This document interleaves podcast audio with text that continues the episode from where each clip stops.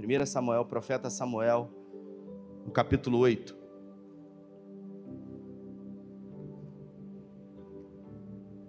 Isso.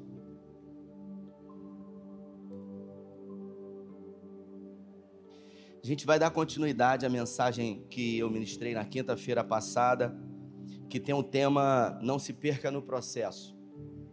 Falamos na semana passada sobre a vida de Davi uh, e o episódio onde ele começou muito bem e na metade do caminho se perdeu.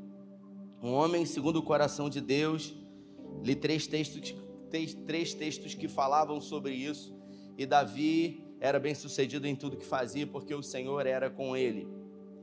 E em algum momento, depois de ter matado Golias, de ter casado com Mical, de ser colocado como uh, comandante-chefe de um número de soldados do exército de Saul. Saul levantou inveja no seu coração, desejo de matar a Davi. Davi fugiu e ali Davi começou a se perder. Davi começou a se afastar de Deus, ele começou a se esquecer de quem era Deus. Davi ele mentiu. Davi ele foi responsável pela morte de 85 profetas diretamente da escola de profetas que havia. Davi ele foi responsável por morte de crianças é, recém-nascidas, homens, mulheres, animais. Davi se fingiu de louco em Gade e Davi foi confrontado pelo que ele fez. Em algum momento ele viu o que havia feito e ele realmente caiu, caiu em si. A melhor queda que o homem pode ter é quando ele cai em si. E ao cair em si, Davi ele se deu conta do que ele estava fazendo e ele voltou atrás. Hoje nós vamos continuar a história, obviamente, segundo uma outra ótica, essa mesma história, segundo um outro olhar, agora sim, com as lentes, eu diria, junto com você, daquilo que Saul viveu. O homem é, que, pre, é, que antecedeu, vamos falar assim, Davi. Saul foi o primeiro rei de Israel. Ele reinou durante 40 anos a nação de Israel. Uh, os três primeiros reis reinaram 40 anos. O número 40 na Bíblia ele é um número bastante significativo. Então, se você abriu 1 Samuel, no capítulo 8, a partir do verso 1, a minha tradução diz assim: Tendo Samuel envelhecido, constituiu seus filhos por juízes sobre Israel. O primogênito chamava-se Joel e o segundo Abias, e foram juízes em Berseba. Porém, seus filhos não andaram pelo caminho dele, antes se inclinaram à avareza e aceitaram subornos e perverteram o direito.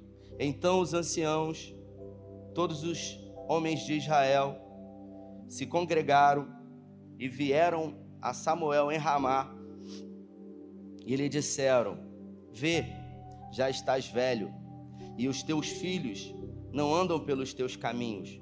Constitui-nos, pois, agora um rei sobre nós, para que nos governe como tem todas as nações. Porém, essa palavra não agradou a Samuel. Eu vou repetir. Porém, essa palavra não agradou a Samuel quando disseram: Dá-nos um rei para que nos governe. Então Samuel orou ao Senhor. Disse o Senhor a Samuel: Atende a voz do povo em tudo o quanto eles te disserem, pois não te rejeitaram a ti, pois a mim, para que não reine sobre eles, segundo todas as obras que fez desde esse dia em que tirei da terra do Egito até hoje, pois a mim o deixou e a outros deuses serviu, assim também o faz a ti. Se você pode, feche os seus olhos. Pai, essa é a tua palavra e nessa noite, em graça, pedimos que o Senhor fale conosco. Que o Senhor tenha liberdade na nossa mente e no nosso coração. A tua palavra é poderosa, ela é que tem poder de mudar, de transformar, de restaurar, de curar, de purificar e nós estamos aqui hoje expostos à tua palavra. Nós queremos dizer para o Senhor que poderíamos estar em muitos outros lugares, mas nessa noite nós preferimos estar aqui. Por isso, tenha liberdade na nossa vida, através da tua palavra, em nome de Jesus. Bom, queria começar aqui nessa noite junto com você. É um texto que às vezes a gente lê, capítulo 8, e ele passa despercebido. Eu vou dar um panorama de fundo um pouquinho antes para você entender. Deus resolveu constituir um povo chamado povo dele na terra. E ele vai lá naquilo que a gente chama de Iraque hoje, num lugar chamado Ur dos Caldeus e levanta Abraão. Um cara que havia sido criado numa cultura uh, com muitos ídolos, e ele levanta Abraão, e Abraão é comissionado. Em Gênesis do capítulo 12, Deus fala: sai da tua terra, do meio da tua parentela e vá para uma terra que eu te mostrarei. Deus faz uma promessa para Abraão e Abraão ele peregrina. Durante 24 anos ele caminha até que a promessa se cumpra. Isaac nasce, Ismael também, conflitos, erros de Abraão e o povo começa a crescer e se multiplicar. A promessa era para Isaac.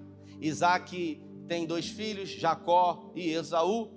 Jacó ele acaba sendo o cumpridor da promessa Jacó, ele tem 15 filhos, 12 principais filhos dele representam diretamente a nação de Israel. Na verdade, 10 filhos de Jacó, dois filhos de José. Cada um dos filhos com um nome, uma tribo de Israel.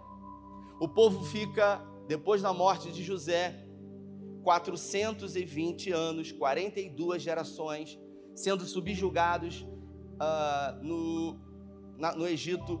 E durante esse, essas 42 gerações, o povo começa a clamar a Deus por um libertador. E Deus levanta aquele que é chamado Moisés, o amigo de Deus, Deus um homem manso. Moisés leva esse povo para uma terra que manda leite e mel. Durante 40 anos eles ficam ali, ali peregrinando no deserto. Tem gente que acha que eles se perderam no deserto. Tem gente que acha, Poxa, aquilo que eles conseguiriam alcançar com alguns dias, eles ficavam dando voltas. Não, não, eles não ficavam dando voltas. Eles eram obrigados a somente levantar acampamento quando a nuvem se mexia. Então eles sabiam onde era a terra prometida. A nuvem era que não se movia. Então, se a nuvem não se movia, eles não podiam sair dali. Porque quando a gente sai debaixo da nuvem, o que, que acontece? Dá ruim. E eles sabiam disso. Então eles desobedeciam a Deus debaixo da nuvem. Assim como muitos de nós ainda fazemos isso e a gente se dá mal. A história só se repete. Então eles ficaram embaixo da nuvem, vacilando, pecando, até que realmente, depois de 40 anos, eles entram na terra prometida, eles conquistam a terra prometida. E depois de comerem 40 anos a mesma coisa, o mesmo cardápio, a mesma refeição, eles conquistam a terra e eles entram em Jericó. Primeira faixa de terra que eles conquistaram foi Jericó. E quando eles saem do deserto em direção à terra prometida, quando o tempo de deserto acaba na vida do povo, que durou 40 anos, quando o deserto acaba, tudo muda. Muda a dieta, porque eles comiam maná. E o texto diz que quando eles entraram na terra prometida, o maná cessou. Agora eles podiam colher e escolher aquilo que eles queriam comer. É igual a gente, Thalita, quando vive deserto. Quando vive deserto, não come o que quer, não come camarão, não come bobó de camarão, não come uh, lagosta. Uh, no deserto, a gente come uma comida racionada, a gente come aquilo que dá para comer, a gente faz economia, a gente come aquilo que a gente consegue comer. Mas quando acaba o deserto, a gente escolhe o que a gente vai comer. A dieta muda. Então, a primeira coisa que eu quero chamar a sua atenção hoje aqui é que se o tempo de deserto da sua vida acabar, a sua dieta alimentar vai mudar em nome de Jesus. Você vai comer aquilo que você quer comer. Você vai escolher o que você quer comer. Tem gente que está comendo a mesma coisa todo dia. É maná frito, é maná cozido, é maná ensopado, é maná com maná, é doce de maná. Mas uma hora isso acaba. Amém, queridos? Eles entraram na terra prometida e ali eles conquistaram a terra. E depois de ficarem alguns anos ali, Deus levantou homens e mulheres chamados juízes. E esses juízes, eles começaram a julgar a causa do povo, os problemas do povo. Você imagina uh, Cabo Frio, uma cidade com 220 mil habitantes. ah, tem delegacia, tem corpo de bombeiro, tem posto de saúde, tem um monte de órgãos públicos, tem prefeitura. Você imagina aproximadamente 2 milhões de habitantes, quanto problema não tinha no meio desse povo. É verdade? E ali Deus havia levantado juízes para julgar a causa desse, desse tamanho povo. E aí a gente vê Jefté, a gente vê Débora, a gente vê Sansão e muitos outros homens. Até que um homem é chamado a governar a nação de Israel. Ele foi o primeiro juiz, o primeiro sacerdote chamado Samuel. Samuel é aquele menino que Ana desejava muito tê-lo e depois de encontrar o profeta Eli no templo e receber uma palavra. Um ano depois, ela estava com seus filhos nos braços. Algumas correntes teológicas dizem que oito anos depois ela entregou ele no templo. E ele cresceu lá no templo, vendo o Fini e Finéias, que eram os dois filhos de Eli, profanarem o nome do Senhor. E eu queria que você prestasse atenção nessa parte da história, porque Samuel ele era justo e ele era reto diante daquilo que o Senhor tinha para ele. Samuel ele dormia no mesmo cômodo onde a arca da aliança ficava. E ele via os filhos do profeta Eli, o seu senhor, profanar. E você sabe o que, que ele fazia? Nada. Eli chegava para os filhos e falava: Meus filhos, vocês não podem fazer isso. Vocês sabem o quanto o pai de vocês paga um preço vocês têm que temer ao Senhor, vocês têm que buscar ao Senhor. Mas Eli, ele era, eu vou usar essa palavra que pode ser um pouco forte para você, ele era meio frouxo com os filhos. Ele não tinha o controle sobre os filhos. E Deus levantou pessoas para confrontar Eli diante daquilo que ele permitia que os filhos fizessem. E você sabe o que, que Eli fazia? Nada. Bom, a gente vai voltar para essa história que eu li aqui que diz que chegou um dia que o profeta Samuel, ele se encontrou velho, mas ele tinha dois filhos. E se você tem filhos, assim como eu, você é bem provável que tenha sonhos para os seus filhos. Se existe alguém na terra que a gente não inveja, é filho. Até a mulher, às vezes a gente inveja, ou o marido numa relação matrimonial, se a mulher ganhar mais do que o marido, em algum momento no casamento isso é um problema. Se a mulher falar alguma coisa, o marido discordar, existe uma certa um desconforto, uma inveja. Agora, uma pessoa que a gente não inveja é filho, porque o pai, ele quer que o filho seja maior do que ele. E não tem nenhum problema se o filho crescer, começar a ganhar mais, se tornar mais próspero. Então, se existe alguém que a gente não inveja, que a gente torce, que a gente acredita, que a gente quer o melhor, é para os nossos filhos. E eu queria que você se colocasse no lugar do profeta Samuel, que nasceu de uma forma uh, extraordinária. Ele foi fruto de um milagre, a mãe dele era estéreo. É, Deus prometeu através do profeta no templo do Senhor, e ela disse que ia entregar ele para servir ao Senhor, e ele dedicou a vida dele inteira para servir o Senhor. Samuel, ele entregou a vida dele inteira para Deus, em serviço à nação de Israel. E agora Samuel é velho e ele tinha dois filhos. E Samuel consagrou, ordenou os dois filhos dele como sacerdote. Por quê? Porque o desejo de Samuel era que os filhos dele fizessem o mesmo ofício dele, sim ou não? Era o sonho. Ele tinha uma boa reputação, ele tinha uma boa fama, ele era um homem usado por Deus, ele tinha um prestígio do povo, ele tinha um prestígio de Deus, e o sonho de um pai é que o seu filho também seja sucedido, principalmente se o pai for sucedido. Então, você tem um negócio de família, que é um negócio honesto, que é um negócio justo e que é, da sua família, e você, quando fica velho, o seu desejo é que o seu filho, seus filhos, deem continuidade àquilo que você fez, que eles administrem aquilo que você construiu.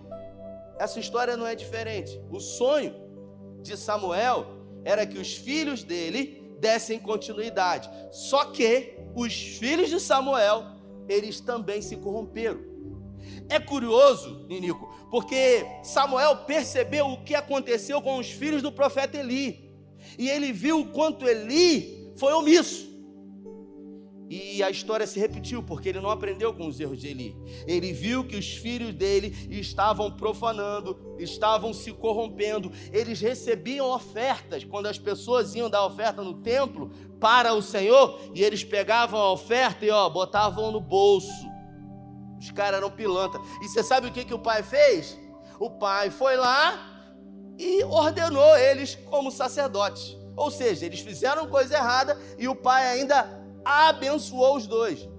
Só que Samuel era velho e o povo se reúne e o povo diz para Samuel: Samuel, olha só, você já está velho, você é uma bênção. A gente tem uma alegria muito grande de ter você como juiz da nação de Israel, como profeta sobre as nossas vidas. A gente sempre respeitou você, Deus sempre falou com a gente através da sua vida, e isso para nós é uma alegria muito grande. Só que você está velho e os seus filhos se desviaram. Então a gente não quer mais que você e nem os seus filhos estejam sobre nós. Agora a gente quer um rei. Aí o texto diz: Isso pareceu muito mal aos olhos de Samuel. Samuel recebeu isso muito mal. Você imagina você tendo sonhos e expectativa para os seus filhos e de repente quem está acima diz: Os seus filhos não vão cumprir o chamado que você sonhou para eles. Foi um balde de água fria em Samuel. O sonho de Samuel de ver os filhos seguindo o mesmo caminho que ele trilhou diante do Senhor foram frustrados. E você sabe o que Samuel fez? A primeira coisa que Samuel fez foi consultar o Senhor. Samuel foi orar ao Senhor e Deus disse para ele: Samuel, não fica triste, não, Samuel. Não fica triste, não, porque eles não estão rejeitando a você, eles estão rejeitando a mim. Observe, se Deus falou para Samuel que o povo não havia rejeitado Samuel, é porque Samuel, em algum momento, achou que o povo havia o rejeitado. E eu queria que você se colocasse no lugar do profeta Samuel para você entender que sentimento dominou o coração de Samuel quando isso aconteceu. Alguém pode citar o sentimento? Qual foi o sentimento? Quando você faz muito por alguém e depois esse alguém trai você.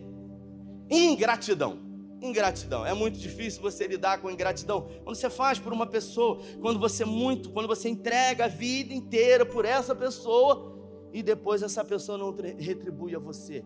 É difícil lidar com ingratidão. E Samuel estava com o coração dele ferido. Afinal, tudo que ele havia feito, ele havia feito para o Senhor e também para a nação de Israel. Mas a nação de Israel, depois de muito que ele fez, ele já velho, ele falou o seguinte: Ah, a gente não quer mais. Algumas semanas atrás, o bispo Carlos Alberto, né?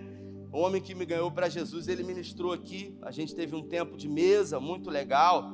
Ele foi bispo uh, da Metodista, é, foi responsável por missões na África, uma expansão da Metodista em Portugal. Um grande homem de Deus, passou por igrejas grandes, fez grandes reformas.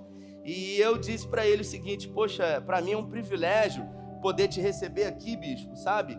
E, sobretudo, a gente tem um tempo de mesa, você ter a oportunidade de estar aqui, trazendo uma palavra para a nossa comunidade de fé. Ele disse o seguinte: É, pastor, ultimamente eu não tenho recebido muitos convites. Quando eu estava ativo, eu recebia muitos convites, mas depois que a gente se aposenta, as pessoas passam a se esquecer de nós. E eu peguei aquela frase e eu comecei a refletir sobre isso. É uma grande verdade. Enquanto você está ativo, as pessoas vão convidar você. Só que em algum momento você vai se esquecer. O Cláudio Duarte, uma vez, ele disse isso. Você precisa. E quem me falou isso foi o Eli Soares. A gente estava almoçando um dia, quando ele esteve aqui. E ele foi falou para mim. O Cláudio Duarte disse para mim que eu preciso construir relações. Porque contatos, feedback, é, network, isso é bom, mas chega um momento que isso não serve de nada. Agora, quando você constrói laços, relacionamento com pessoas, isso dura a vida inteira. Então, um dia eu vou deixar de estar em evidência, como eu estou, mas mesmo não estando em evidência, os meus relacionamentos vão. Talvez o cara faça um, um congresso, ele não me chame para sexta, não me chame para o sábado, não me chame para o domingo, mas quem sabe na segunda-feira ele pode me chamar. O Cláudio Duarte que falou isso. O Cláudio Duarte ele chegou a receber 250 convites para pregar. Ele falou para mim isso lá em Búzios. 250 convites por dia. É muito, não é, gente? 250 por dia. 250 convites para você ir em lugares diferentes todo dia. Então você acorda de manhã, você vai checar sua caixa de e-mail, você vai checar seu Instagram, você vai no seu no seu Twitter e você vai no WhatsApp da agência, tem 250 convites. É muito, não é, Caleb? É muito. Só que a Camila Barros, que teve na sede sexta-feira, hoje ela recebe 600 convites por dia para pregar. 600. Receber 600 convites por dia? Você vai aonde? Você vai onde você quer. Você vai só onde você quer. Claudinho falou do Luciano Subirá. Vem aqui, todo ano vem já, direto, consecutivamente. Aí todo ano que ele vem aqui, um monte de gente manda mensagem. Poxa, manda o contato dele. Aí eu falo, vou mandar. Como alguns irmãos de igreja grande, aí eles falam assim, pô, mas ele é, é esse telefone dele mesmo, porque não me atende. Eu ligo, eu mando mensagem. Eu falei, olha. Aí a última vez que ele veio, eu falei, poxa, tem uns amigos que pedem seu telefone. Aí ele falou assim, Rafael, eu só vou onde eu quero hoje. E não é soberba, não, é escolha. Eu, eu vou onde eu, eu quero ir. Entende? Porque às vezes você vai num lugar novo, que você não conhece, você acaba errando, você corre o risco de entrar numa furada. Então eu prefiro já ir nos lugares certos, de pessoas que eu conheço. Faz de alguma forma um sentido. Para quê? Para que você não se decepcione. Para que em algum momento a ingratidão não pegue você como pegou Samuel. E pegou mesmo, que ele se abateu. E o próprio Deus consolou ele, falou: não fica assim, não. Eles não recusaram você, não. Eles não rejeitaram você, não. Eles rejeitaram a mim. Foi a mim que eles rejeitaram. Mas ó, eu vou te dar uma direção. Pega e faz tudo que o povo disser. Isso aqui que ele fez? Pegou e fez tudo que o povo queria, Luciano. Ele falou: tudo bem, vocês querem um rei, mas Deus mandou dizer para vocês o seguinte: ó, Fafá, para se ter um rei, tem algumas condições, e depois vocês não podem reclamar. Porque o rei vai tomar os filhos de vocês, vocês vão ter que trabalhar, vocês vão ter que dar parte chamada dízimo do que vocês produzirem do que vocês fizerem, vocês vão ter que oferecer sacrifício. Então tem toda uma mudança, porque hoje o rei quem é? O rei é Deus. Sou eu que sou o rei de vocês. Então quando vocês precisam de alguma coisa, vocês vêm a quem? A mim. A dependência de vocês é de quem? É minha. E eu abençoo vocês. Só que a partir desse momento vocês querem um rei. E se vocês querem, tudo bem. A gente só vai mudar a regra aqui. Mas, dizia vovó, combinado? não é caro. Então, vamos combinar, mas depois não reclama. Porque se reclamar, não tem choro. Em outras palavras, foi isso que foi dito aqui. Porque ele disse o seguinte: ó, depois não pode voltar atrás, não tem mais como voltar atrás. Sabe, Aline? E assim foi. E o texto diz que eles resolveram ter um rei e um homem chamado Saul, que pastoreava as jumentas do seu pai, começou a procurar algumas jumentas fujonas ele era pastor nem de ovelha, ele pastoreava jumenta. Para você ver, Douglas, que doideira. Deus, sendo Deus, levantando pastor de jumentas a rei da nação de Israel. Esse é o nosso Deus. É aquele que promove revolução de improváveis. Ele pegou um pastor de jumentas que estava procurando as jumentas perdidas do seu pai e aí, em algum momento, depois de muito tempo, com o seu moço, procurar, procurar, procurar, e ficar dias a fim procurando, ele disse o seguinte: ó, vão voltar. Vão voltar, porque as jumentas se perderam, a gente não achou, e meu pai daqui a pouco é que vai sair atrás de mim desesperado, porque eu sumi também. Então não é bom que a gente fique tanto tempo, vamos voltar. Aí o ajudante dele, o moço dele, falou o seguinte: por que, que a gente não vai nessa cidade próxima aqui? Porque lá tem um homem de Deus. E esse homem de Deus, ele pode ser usado por Deus para dizer para nós onde estão as jumentas do seu pai. E Saúl disse o seguinte: Eu vou lá, porque isso parece ser bom. E ele foi até lá. Só que quando ele chegou próximo do lugar onde o homem de Deus estava, eles já não tinham pão, porque eles tinham comido tudo pelo caminho, e eles não tinham dinheiro. Porque todas as vezes que você se apresentava a um sacerdote, você dava uma oferta para o sacerdote. Era assim no Antigo Testamento. E aí Saul disse o seguinte: mas a gente não tem sequer pão ou dinheiro para oferecer como oferta ao sacerdote. E aí o moço, o ajudante dele, o empregado dele, falou o seguinte: não, eu tenho um quarto de ciclo aqui de prata E eu vou ofertar na sua vida, Saul, para que você oferte na vida do sacerdote. Como que é o nome desse sentimento que o servo de Saul fez para com Saul? Qual é o nome desse movimento, dessa atitude? É uma atitude de generosidade. Concorda comigo? Quando alguém que não tem nenhuma obrigação de fazer alguma coisa por outro alguém, mas voluntariamente decide fazer. Ele simplesmente não precisava, mas tinha o dinheiro, estava disponível, ele pegou o dinheiro e ele fez. Qual foi a motivação daquele moço que não tem nenhum nome na Bíblia em querer abençoar a Saul? Ele queria uh, ter relacionamento estreitado com Saul? Não, ele era escravo. Ele queria tirar algum proveito disso? Não, ele não sabia de nada do que ia acontecer. Ele simplesmente procurou ajudar alguém. Foi o que Glautinho disse, uma frase que eu sempre cito, que não é minha nem dele, mas que é uma frase muito poderosa, que diz que generosidade verdadeira é fazer por alguém que jamais saberá quando a gente faz por pessoas que jamais vão saber. Nesse caso, ele fez por alguém que sabia, mas a oferta não era para Saul, a oferta era para o homem de Deus. E ele pegou e ofertou. E quando ele ofertou, Saul pegou aquela oferta e deu para o homem de Deus, que era Samuel. E quando Samuel recebeu a oferta, conversou com Saul e falou para ele: "Você é o próximo rei da nação de Israel". Então o cara era servo abençoou de uma forma generosa Saul e ele saiu dali sendo amigo íntimo do próximo rei da nação de Israel. Faz sentido isso? Você entendeu? Ele não sabia? Meu Deus, literalmente é forte isso, hein? Ele não sabia o que ia acontecer. Normalmente, quando acontece isso, é porque está chegando cadeira nova aí, Alexandre. Tem gente que pegou aí, hein? Meu Deus, Senhor, olha aí, hein? Vou botar a mão no negócio. Quem estava semana passada pegou, hein? Meu Deus, tá chegando cadeira nova aí, hein? É, é, é isso aí. Tá vendo, né? É isso aí. Então ele saiu dali como amigo do rei. Por quê? Porque ele praticou uma ação premeditada? Não, simplesmente ele quis ser generoso. E foi o que aconteceu. Saul foi o próximo rei da nação de Israel.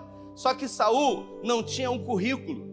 Você estava semana passada aqui, a gente falou sobre currículo. E o que é um currículo? Não um currículo de emprego. Um currículo é aquilo que mostra os feitos que aconteceram na sua vida. Todo mundo tem um currículo. Quem é que tem um currículo de vida? Levanta a mão se você tem um currículo de vitórias, de derrotas, de conquistas, de fracassos, de abandonos, de ressignificações. Todo mundo tem um currículo. Qual era o currículo de Davi? Davi tinha um currículo que fez com que ele lutasse no vale uh, de Egedim, no vale lá, é, aquele vale onde ficou os filisteus de um lado e a nação de Israel do outro no ribeirinho de Davi. Qual era o currículo de Davi? Eu já matei um leão, eu já matei um urso. Então isso credenciou Davi a enfrentar Golias, porque isso foi o que fez com que Saul olhasse e dissesse: "Pô, esse menino tem um currículo. Não, se você não matou nenhuma barata, como é que você vai matar o Golias? Não, ele tem um currículo. Na semana passada eu falei que todos nós temos um currículo, só que o que, que a gente faz com o nosso currículo? A gente pega o currículo e a gente coloca na gaveta, e a gente vive lutando lutas a vida inteira. E quando a gente está diante de um gigante, a gente se esquece do currículo que a gente tem, dos gigantes que a gente já enfrentou, das vitórias que a gente já teve, dos milagres que o Senhor já operou, das impossibilidades que Deus reverteu das nossas vidas, e a gente se esquece. Por quê? Porque o currículo está escondido. E aí a gente acaba incorrendo o erro que Timóteo incorreu quando o apóstolo Paulo, em 2 Timóteo, no capítulo 4, diz para ele: Lembra-te de Jesus Cristo, ressurreto dentre os mortos. Porque em algum momento a gente se esquece dele. A gente se esquece de quem é Jesus, a gente se esquece de quem é Deus, a gente se esquece do que ele fez, a gente se esquece do que aconteceu na nossa vida. Você já parou para pensar? Você venceu 100% das guerras que você enfrentou. Você venceu o Covid. E eu também. Você pode dizer amém por isso? Vencemos o Covid, pô. Sabe quanta gente morreu, pô? Sabe quanta gente ficou pelo caminho? A gente venceu o Covid. Um negócio invisível. Quem que viu o Covid? Alguém viu o Covid aí? É um troço que ninguém vê, mas que matou milhares e milhares de pessoas. Você venceu o Covid, eu também. Ah, eu nem tive o Covid. Talvez você até tenha pegado, ele te pegou e você não sabe. O nome disso é currículo. Já parou para pensar? Nesse ano, se você tivesse a oportunidade de pegar uma folha em branco e escrever um currículo desse ano, o que que você enfrentou? O que que você venceu? As batalhas que você derrubou? os gigantes que ficaram por terra. É fundamental que a gente se lembre daquilo que a gente fez. É fundamental que a gente aprenda a comemorar, como o profeta Zacarias fala, os pequenos começos. A gente gosta de comemorar as coisas grandes. Só que eu tinha um amigo que dizia para mim que tudo que nasce grande é monstro. As coisas elas surgem de uma forma pequena. E a gente tem que aprender a comemorar os pequenos começos. A gente valoriza tanto os gigantes, as dificuldades, e às vezes a gente esquece de valorizar as coisas boas. Saul começou a governar a nação de Israel. Sabe quantos anos ele reinou a nação de Israel? 40 anos. Os primeiros 17 anos estava ali, não tinha currículo nenhum. Qual era o currículo de Saul? Você quer saber o currículo dele? Pastor de jumenta. Era o currículo dele. Davi tinha um currículo melhor. Por isso que a Bíblia fala que Saul foi escolhido pelo povo. E Davi foi escolhido por Deus. O povo escolheu Saul, mas Deus escolheu Davi. E aí o texto diz que quando os filisteus vieram contra a nação de Israel, Samuel estava presente. E Samuel falou o seguinte: Ó, eu vou me retirar, mas eu vou voltar em sete dias. E quando eu voltar, eu oferecerei sacrifício e o nosso Deus dará vitória à nação de Israel. E Samuel foi embora. E o povo começou a incitar a Davi, a Saul. O povo começou a dizer: os filisteus estão vindo, a gente vai perder, o que, que vai acontecer? Pelo amor de Deus, você tem que fazer alguma coisa. É igual a sua esposa ou o seu marido que fica incitando você, você não vai fazer nada, você tem que fazer alguma coisa, você tem que falar alguma coisa. Você tem que dizer alguma coisa, você tem que tomar uma atitude, você tem que ter um, um comprometimento, você tem que ter uma postura, você tem que fazer alguma coisa. E Saul, ele não conseguiu lidar com as pressões, ele não conseguiu lidar, sabe, com as objeções.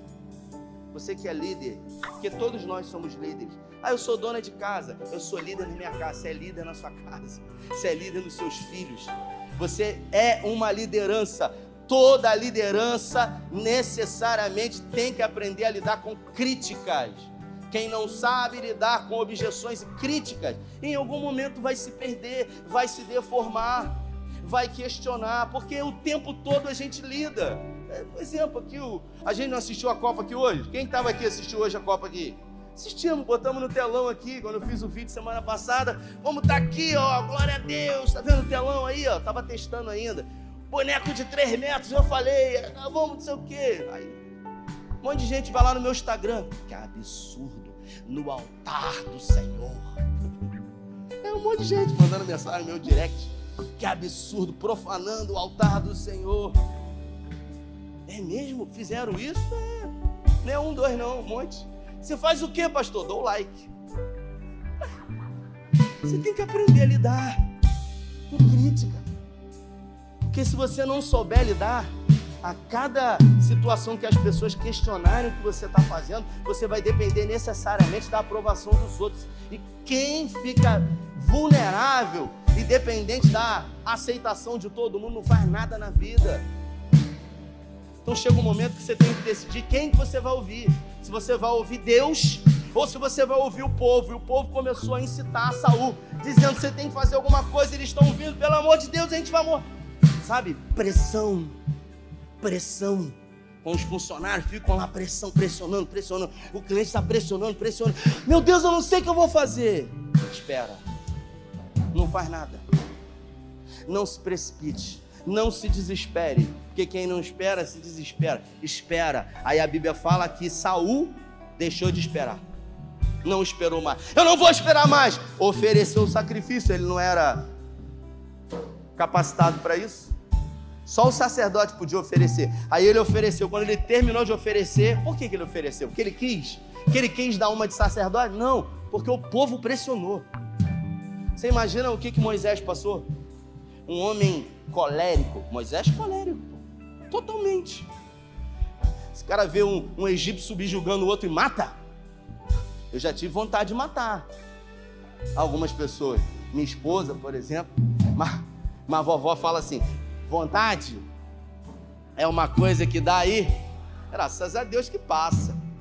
Com Moisés não passou, ele matou. Esse cara era um cara manso? Não. Era manso, gente? Sim ou não? Não era manso. Mas a Bíblia, quando fala sobre Moisés, fala que ele é um homem manso. Por quê? Por que, que ele é considerado um homem manso? Porque ele pegou 40 anos de deserto. Os 40 anos no deserto amansaram Moisés. Porque não existe colérico que, seja, que não seja amansado num deserto. Tem um, cara. Não tem um. Então, se você está nervoso, eu acho melhor você se preocupar, porque normalmente, quando Deus quer acalmar um pouco a gente, Ele manda a gente para o deserto. E é no deserto que a gente fica manso que a gente fica tranquilo. Samuel chegou e falou: O que, que você fez, cara? Você ofereceu sacrifício. Você fez o que você não foi chamado para fazer. Aí ele disse: Ah, o povo veio em cima de mim. Samuel, você não sabe o que, que o povo fez. Eu não estava aguentando, estava a ponto de explodir. Qual o nome disso? Desculpas. Repita comigo: desculpas. É isso. Quem não faz aquilo que é certo sempre vai dar desculpa. Quer é re responsabilizar o outro. Quer transferir a responsabilidade. Não esperou, se desesperou e agora que foi confrontado, deu desculpa. É aquilo que a gente faz quando a gente erra e quando a gente é confrontado de forma veemente. A gente quer responsabilizar o outro. Ele falou: Olha, foi o povo. Depois você lê em casa. Foi o povo, não estava aguentando, não sei o quê. E papapá. E aí Samuel falou, cara, não tem desculpa. Não era para você fazer isso. Eu combinei com você que você tinha que me esperar. Mas e o povo? Não tem povo, meu irmão. A gente não depende de povo. A gente depende de Deus.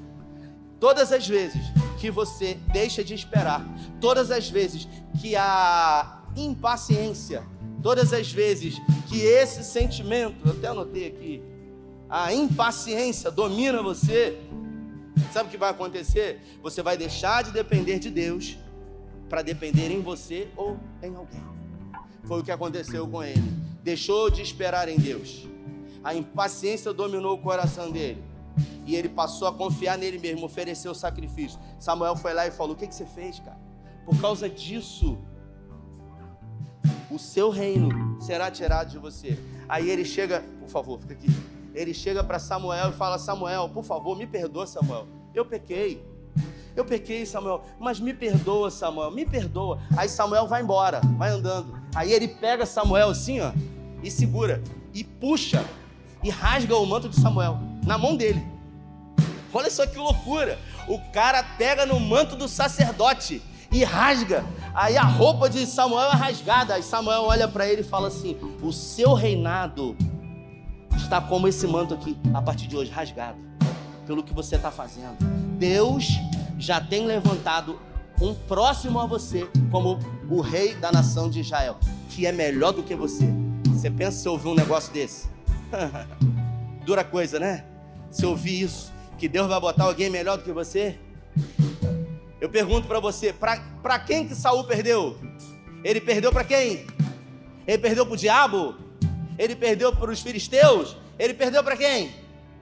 Ele perdeu para ele mesmo.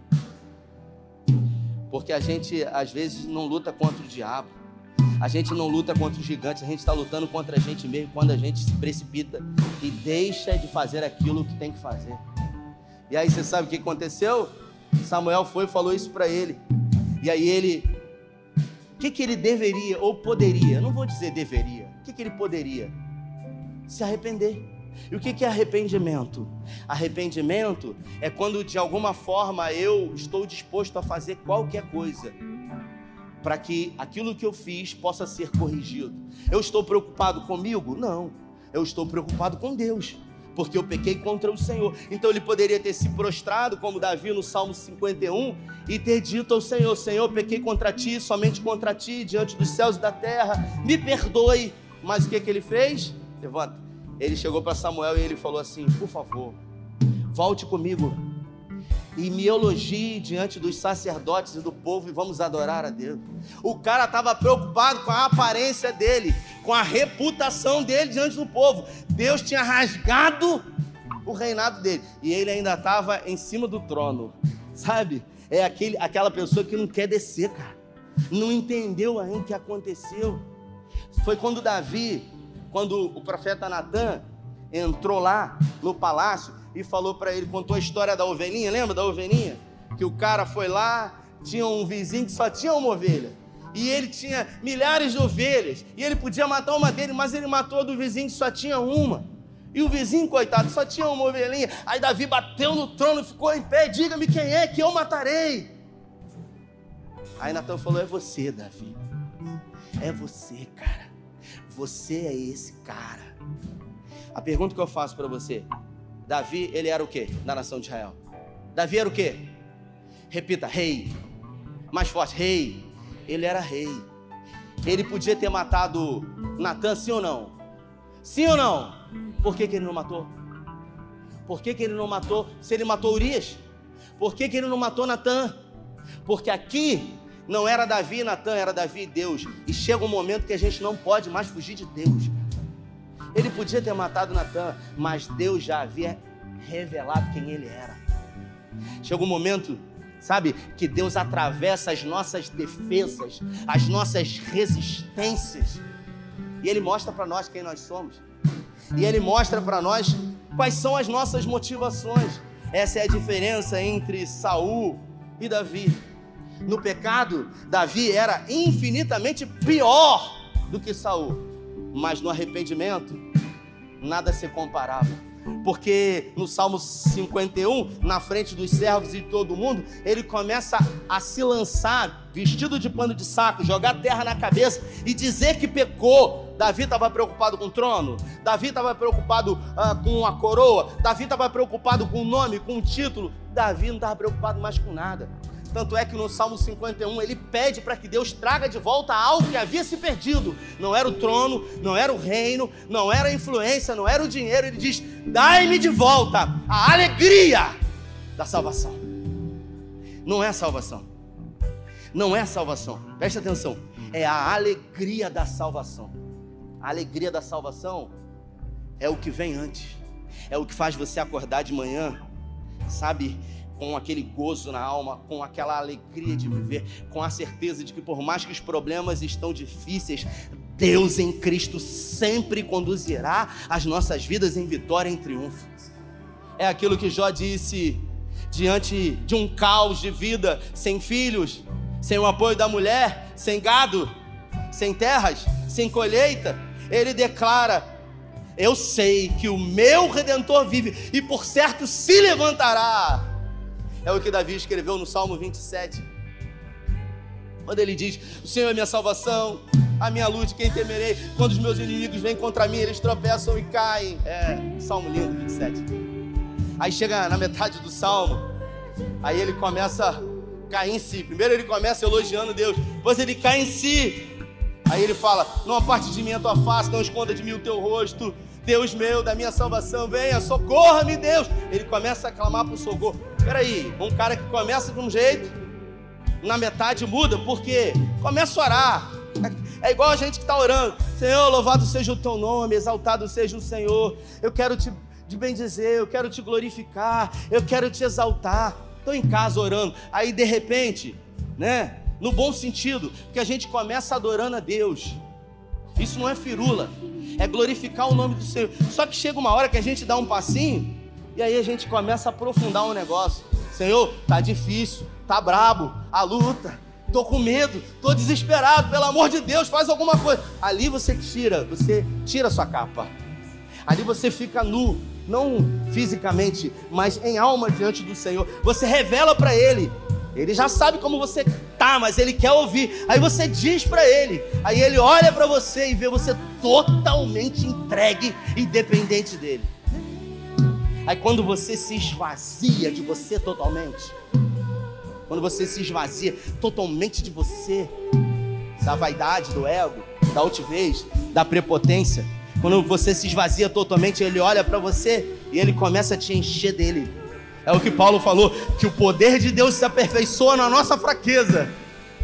Diga ao fraco, sou forte. E aí no versículo 12, ele diz, ele profetiza para ele, mas de uma forma diferente. Ele fala: Eu tenho muitos motivos para perecer.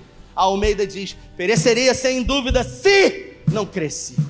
Eu tenho muitos motivos para perecer, para chorar, para me desesperar, se não cresci. Que verei a bondade do Senhor. E ele especifica ainda o tempo. Na glória, não, ele fala assim: que verei a bondade do Senhor na terra dos viventes. Davi está falando com quem? Davi está falando com quem? Ele está falando com ele mesmo. Porque é uma oração. Aí ele diz: Eu tenho muito motivo para perecer, sem dúvida. Se eu não cresce, que verei a bondade do Senhor na terra dos viventes. Aí ele, ali, ele dá um conselho para ele.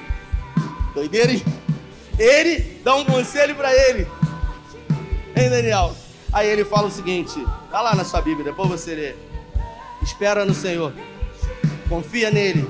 Ele fortalecerá o teu coração. Espera, pois, no Senhor, Davi. Ele falando para ele mesmo, ele animando ele mesmo. Isso quer dizer que se pessoas ao teu lado não têm motivado, não têm animado, não têm incentivado você, é você mesmo que tem que fazer isso com você, animar a sua própria alma. Se coloque de pé e comece a adorar aquele, aquele que é digno de toda adoração. Se essa palavra falou com você, se o Espírito Santo, porque é Ele que convence, é Ele que fala, é Ele. O homem diz, mas a palavra do homem não quer dizer nada. É o Espírito Santo que atravessa as nossas defesas, que derruba as nossas resistências, que nos convence daquilo que Ele quer, porque a vontade dele é boa, é agradável e é perfeita. Não importa como a gente comece, Saul começou bem, terminou mal.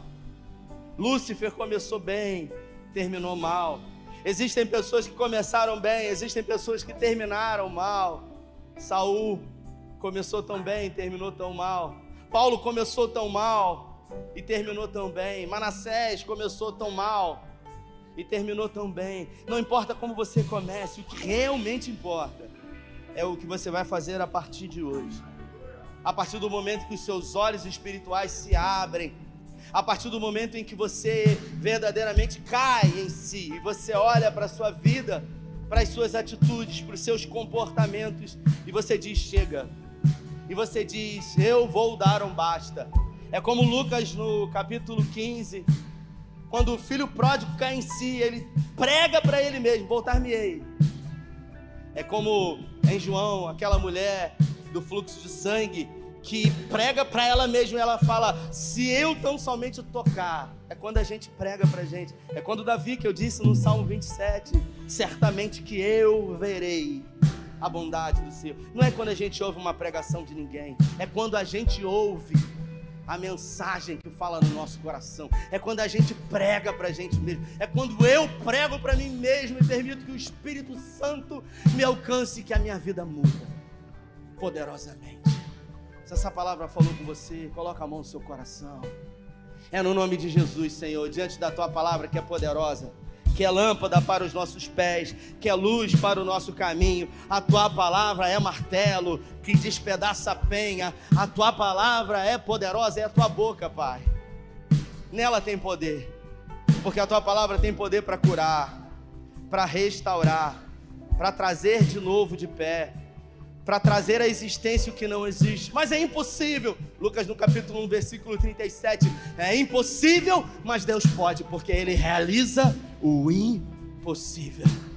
Ele faz o que ninguém faz. Ninguém é como o nosso Deus.